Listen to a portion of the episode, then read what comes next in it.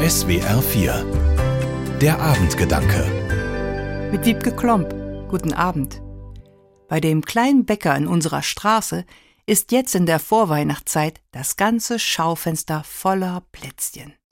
Das sieht so unglaublich lecker aus, dass ich immer einen Moment davor stehen bleiben muss.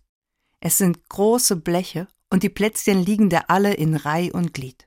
Eines schöner als das andere. Mit und ohne Glasur mit Mandeln oder Streuseln. Der Bäcker hat offensichtlich große Freude an seinen kleinen Meisterstückchen. Plätzchen, finde ich, sind ein besonderes Gebäck. Sie erinnern mich an meine Kindheit. Im Advent hat unsere Mutter mit meinem Bruder und mir sich ans Plätzchenbacken gemacht. Da wurde zuerst der Teig geknetet und ausgerollt, dann die Plätzchen vorsichtig ausgestochen, Bleche in den Ofen geschoben und dann wurde natürlich dekoriert.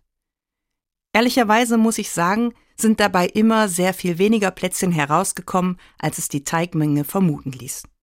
Das lag vor allen Dingen an unserem Vater, der beim Backen vorbeigekommen ist und mit einem Brustton der Überzeugung verkündete, dass man Plätzchenteig immer und unbedingt probieren muss.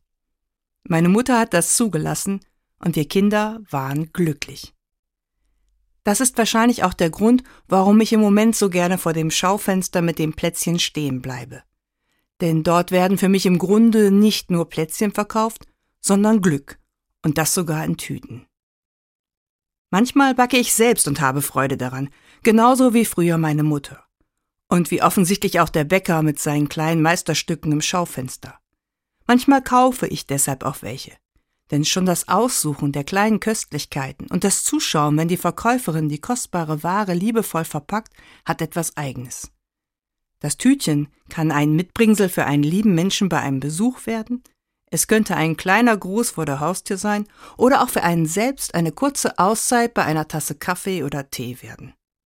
Eine Tüte Plätzchen, eine Tüte Glück, eine Einladung zum Träumen. Für mich, für Sie und wer Ihnen jetzt in den Sinn kommt.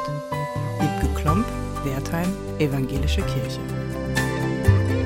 Die Abendgedanken können Sie auch jederzeit nachlesen und nachhören.